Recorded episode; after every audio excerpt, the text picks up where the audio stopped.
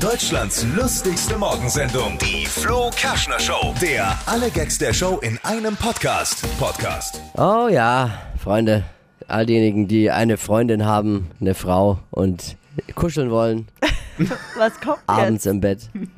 Ich weiß, das ist anstrengend momentan. Aber hey, bei den Temperaturen kuscheln, ich sag mal so, das schweißt zusammen. Psst,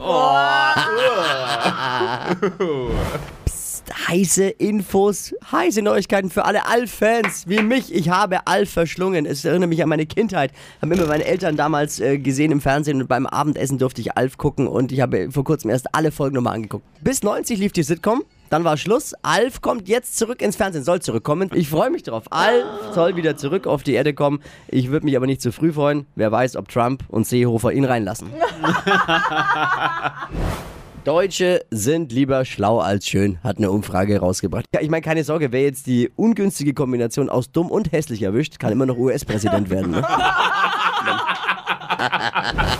Wisst ihr, was am Sonntag, am Sonntag Geburtstag feiert? Was? Aber erstmal ganz viele in Franken natürlich, da sagen wir, Herzlichen Glückwunsch zum Geburtstag. Frauenschach feiert Sonntag Geburtstag. Das erste Frauenschachturnier der Welt vor 123 Jahren.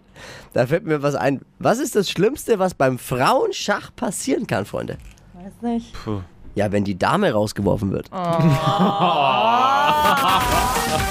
Deutschlands lustigste Morgensendung, die Flo Kerschner Show. Der alle Gags der Show in einem Podcast. Podcast. Die wichtigsten Meldungen des Tages mit schlecht sitzenden Pointen vom selbsternannten Witzemeister Flo Kerschner.